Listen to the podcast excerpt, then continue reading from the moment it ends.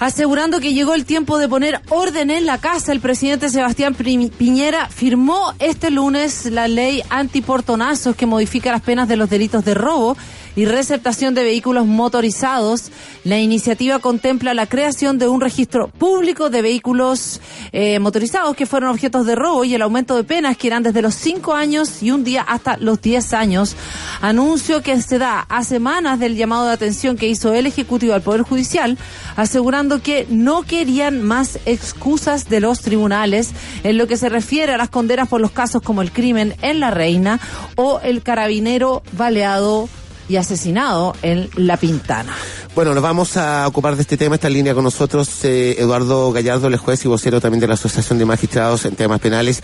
Eh, Eduardo, buen día, muchas gracias por atendernos, muy amable. ¿eh? Buenos días, gracias a ustedes por la oportunidad. Bueno, pareciera que ha sido común en este en estas autoridades eh, respecto de esta idea de que aparentemente los jueces son livianos en ciertas penas. ¿Usted comparte ese criterio o no? Para, para darle contexto a la conversación.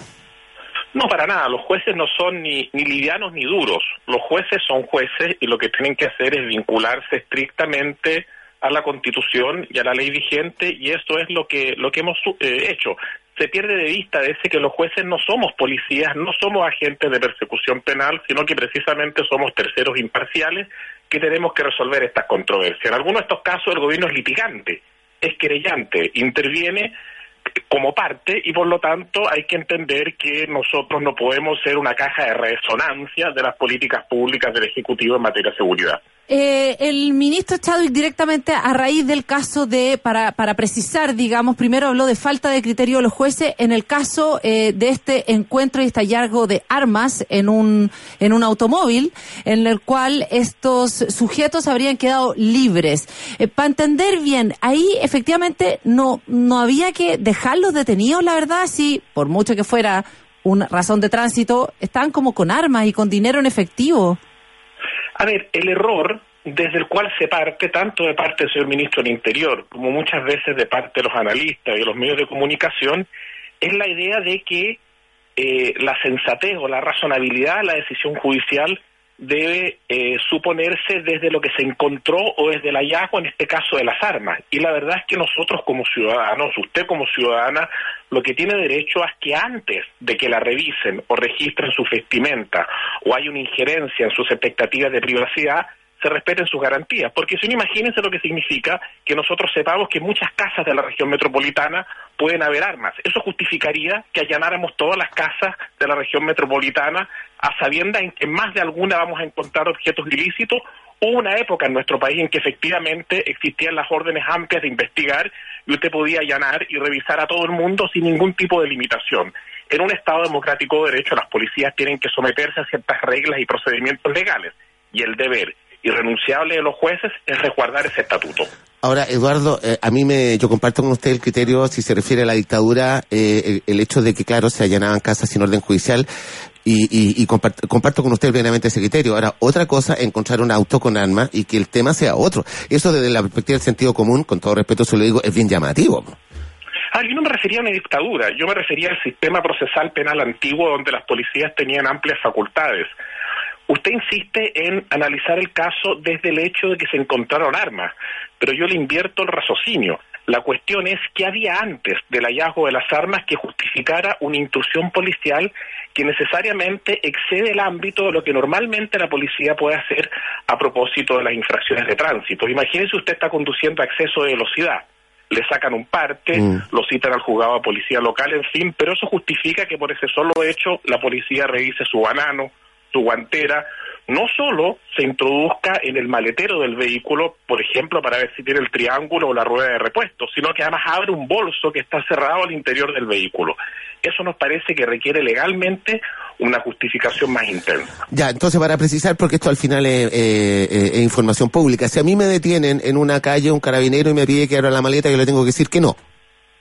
Yo no he dicho eso. Si un carabinero le pide que abra la maleta, por ejemplo, para revisar si usted tiene ciertos dispositivos que la ley de tránsito exige, eso es perfectamente sensata. Otra cosa es que si usted tiene un bolso, una mochila cerrada, respecto a la cual hay expectativas de privacidad, si no hay un indicio de que usted esté cometiendo un delito, no hay ninguna razón por la cual en general la policía deba interferir en esas expectativas de privacidad. Lo voy a llevar a un caso que le va a parecer ridículo, pero porque además se dijo mucho. ¿Qué pasa si hubiese habido un cadáver ahí? Bueno, insisto, puesto así puede resultar chocante, Sí, pero la licitud o la legalidad de una actuación policial no se justifica a partir de lo que se encuentra. Eso es una cuestión casual. No sabemos lo que hay adentro de una maleta. Lo relevante es si tenemos o no indicios que justifiquen abrir una maleta. Ya, pe- bueno, eh, lo que pasa es que uno tiene que entender que la ley finalmente no necesariamente tiene que ver con el sentido común, eso es lo que estamos entendiendo. Es en el fondo es lo que está es- escrito en la ley. Otra cosa, eh, magistrado, ¿qué le parece a usted la ley antiportonazos que, que anunció el gobierno? Algunos creen que esta es una medida exagerada porque iguala prácticamente la receptación o comprar sin saber a lo mejor un, un auto robado con quien comete el delito de robar el auto. A ver, eh, legislar y modificar las leyes está dentro del ámbito de la facultad del Ejecutivo, habría que ver el texto en detalle, pero la verdad es que más allá de este caso puntual, lo que a nosotros nos parece llamativo es que no ahora, sino ya por décadas, en Chile sistemáticamente las autoridades políticas se aproximan al fenómeno delictual de manera eh, tal que la única solución pareciera ser aumentar las penas, seguir llenando las cárceles, sin hacerse cargo de cuestiones que son mucho más complejas y que requieren políticas de largo plazo. Por otro lado, es importante también tener en consideración que el Código Penal y las leyes penales deben ser más o menos coherentes y eso supone también un cierto resguardo del principio de proporcionalidad. Como usted bien dice, no pareciera en principio muy lógico que una persona, por ejemplo, que la encañona a usted con un fusil para robarle el auto, tenga la, pena, la misma pena que aquel que está simplemente conduciendo ese vehículo, debiendo saber que, por ejemplo, había sido robado. Porque además, fíjese bien que si aquel que conduce el vehículo robado forma parte de una organización que se dedica a los portonazos o sabía exactamente e intervino en el plan para realizar ese portonazo, él ya tiene la pena del portonazo, vale decir, del robo con intimidación o con violencia al día de hoy. Eh, Lamberto Cisterna, ministro de la Corte Suprema, el fin de semana dijo que un anuncio también que ha hecho el gobierno es que ellos quieren, de alguna manera, aquellos que sean reincidentes, eh, subirle las penas. Él dice derechamente que esa norma eh, no va a pasar ni por el Congreso ni tampoco por el Tribunal Constitucional. Eh, alguien que ha sido detenido 20 veces, ¿no se le puede aumentar la pena para la detención 21? Lo que pasa es que nosotros tendemos a confundir la reincidencia, vale decir las veces que una persona ha sido Sí. condenada anteriormente por un delito, con el número de detenciones que registra. El hecho de que a usted la detengan una, dos o más veces no quiere decir que necesariamente esa detención vaya a derivar en una condena judicial. Por lo tanto, el número de las detenciones que registra una persona en rigor no es un parámetro que nos permita con cierta eh, seguridad tener una percepción y construir una idea de cuál es el historial criminal o penal de esa persona. Por otro lado, en el derecho penal moderno la reincidencia es un fenómeno bastante discutido porque en última instancia usted una persona la castiga por lo que hizo, no fundamentalmente por su pasado. Y eso es mucho más criticable actualmente tratándose de los menores de edad, respecto a los cuales inclusive la Convención Internacional de los Derechos del Niño y la ley chilena propende a su reinserción. Pero si en el caso que tengan condenas anteriores, ¿la pena puede ser mayor? Entonces, perdón. Tratándose de los adultos hoy día, inequívocamente sí. ¿Y de, los ¿Y de los menores de edad? Esa es una decisión y una discusión que tendrá que plantear el Ejecutivo, tendrá que debatirse eh, eh, en el Parlamento. Yo tiendo a estar de acuerdo, en todo caso, con la opinión del ministro Cisterna en esto. Estamos conversando, ustedes escuchan a Eduardo Gallardo, el juez vocero, además de la Asociación de Magistrados en temas eh, penales. Oiga, magistrado, bueno, eh, respecto de esta de esta nueva legislación hay una hay una serie de quería profundizar respecto de lo que usted plantea, que claro, las autoridades tienden a em, endurecer las leyes o, o, o en teoría, digamos, al menos cuando se hace lo enunciado. ¿Cómo entonces que habría desde la desde la perspectiva suya, desde la perspectiva de la Asociación de Magistrados, habría que enfrentar estas coyunturas que sí efectivamente son muy sensibles para la población porque la están afectando, digamos, más allá del debate jurídico, digamos?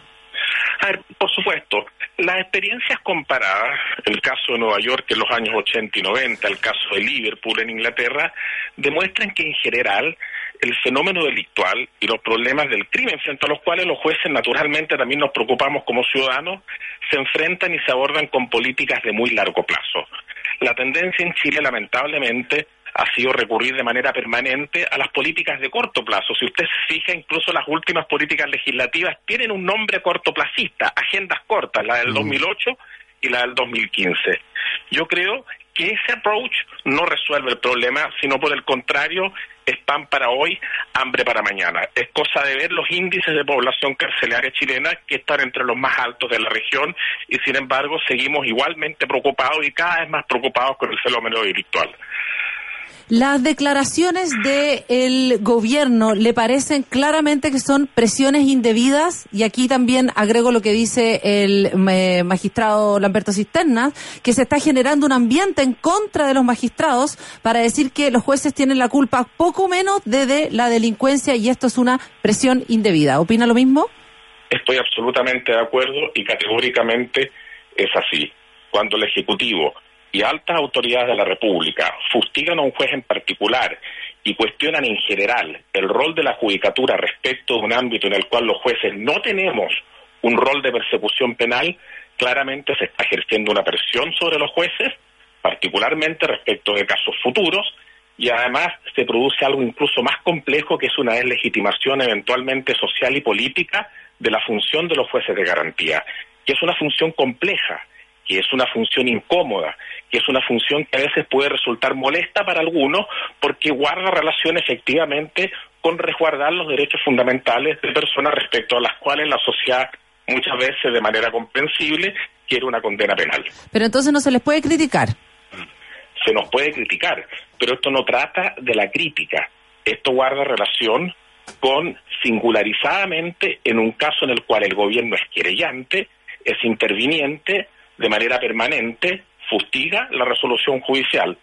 Imagínese usted si como demandada se está sentando al gobierno, que está representada por una alta autoridad. Mm. Su posición sería absolutamente asimétrica si ese gobierno o esa alta autoridad sistemáticamente pautea y le dice a los jueces qué es lo que tienen que hacer. Y no solo eso, sino además los responsabiliza por el fracaso, fracaso de políticas públicas que no guardan relación además con la función de los jueces. Estamos conversando con eh, el magistrado Eduardo Gallardo, eh, vocero de la Asociación de Magistrados en temas penales. Eh, le quería insistir sobre un tema, magistrado, respecto del tema de cómo, cómo se concilia el día a día de nosotros los ciudadanos versus, bueno, este debate, este debate jurídico, porque me, imagino que al final unos y otros, más allá donde la, de la posesión donde se ubiquen, claro, quieren, quieren coincidir, o sea, todos podemos apreciar una sociedad de derechos, pero cuando veo que nos ocurren cosas todos los días, eh, ¿cómo conciliar, no sé si me explico bien, a cómo conciliar ambos, ambos objetivos, digamos? Bueno, la forma fundamental de conciliarlo es primero teniendo normas jurídicas, constitución y leyes que regulen y establezcan limitaciones para el actuar policial. Y en segundo término, jueces, terceros imparciales que de manera absolutamente independiente resguarden la vinculación de los agentes del Estado al cumplimiento de esas normas. Eso es fundamental. Pero además es importante, ojo, tener presente que este es un problema mucho más aparente que real. Menos del 1% de las detenciones en Chile son declaradas ilegales. Entonces también es muy difícil y es muy complejo eh, extraer conclusiones generales a partir de casos puntuales o específicos. Claro, lo que pasa es que eh, al menos eh, cada cierto rato nosotros no, nos sorprende el día a día. Ahora lo entiendo un poco más desde su postura y todo lo demás, pero desde el día a día, claro, muchas veces nosotros nos sorprendemos con esta con esta dinámica, que era un poco lo que decía Andrea, claro, una persona, claro, detenida, ahora aprendo que no es sinónimo de condena, pero también eh, pareciera un indicativo de un determinado actuar. Una persona que ha estado detenida, al, detenida al menos 20 veces. A mí, gracias a Dios, nunca me han detenido. Entonces, no sé si me explico de nuevo. este eh, esta conciliación de los intereses ciudadanos versus lo que dice la ley. Está bien, pero nosotros tenemos que vincularlos a la ley. Condenar y juzgar la conducta de una persona a partir de sus detenciones, que no han derivado necesariamente en un proceso judicial con condena, resulta una cuestión tremendamente compleja, porque significaría en última instancia que el policía es quien define si una persona ha cometido o no ha cometido un delito y si es merecedor de una pena más o menos intensa. Y en un Estado de Derecho eso simplemente no es tolerable. Ahora, el ministro de, la verdad, ministro Hernán, Hernán Larraín, saca unas cifras aquí que al menos uno le podrían preocupar. Él dice que la verdad que estamos en una situación compleja. 50% del total de los delitos que se cometen al año no tienen una solución en el sistema, ya que los casos se archivan o no perseveran, mientras que el 79% de los casi, casi 500 mil casos que se investigan por los tribunales no tienen detenidos. Bueno, esa cifra, de ser efectiva, guarda relación con una cuestión en la cual los jueces no tenemos mayor injerencia. Tiene que ver con la persecución penal y básicamente con la función policial. Nosotros no podemos responder por el fracaso en las investigaciones policiales que no llegan a buen término en aquellos casos en que podría estimarse que efectivamente se haya, se haya cometido un delito. Eso es muy importante, por eso es tan relevante que la ciudadanía comprenda cuál es el rol que tiene cada uno. La policía investigue y hace persecución criminal. Los jueces simplemente resuelven de manera imparcial aquellos casos que se judicializan por iniciativa y a instancia de los fiscales del Ministerio Público. Entonces, atribuir algún rol o algún error a la judicatura por aquellos casos que finalmente no son esclarecidos no tiene mayor sentido. Muchas gracias, Eduardo Gallardo, Gallardo, juez y vocero de la Asociación de Magistrados en temas penales. Gracias, magistrado, muy amable. Gracias a ustedes, encantado. muy bien.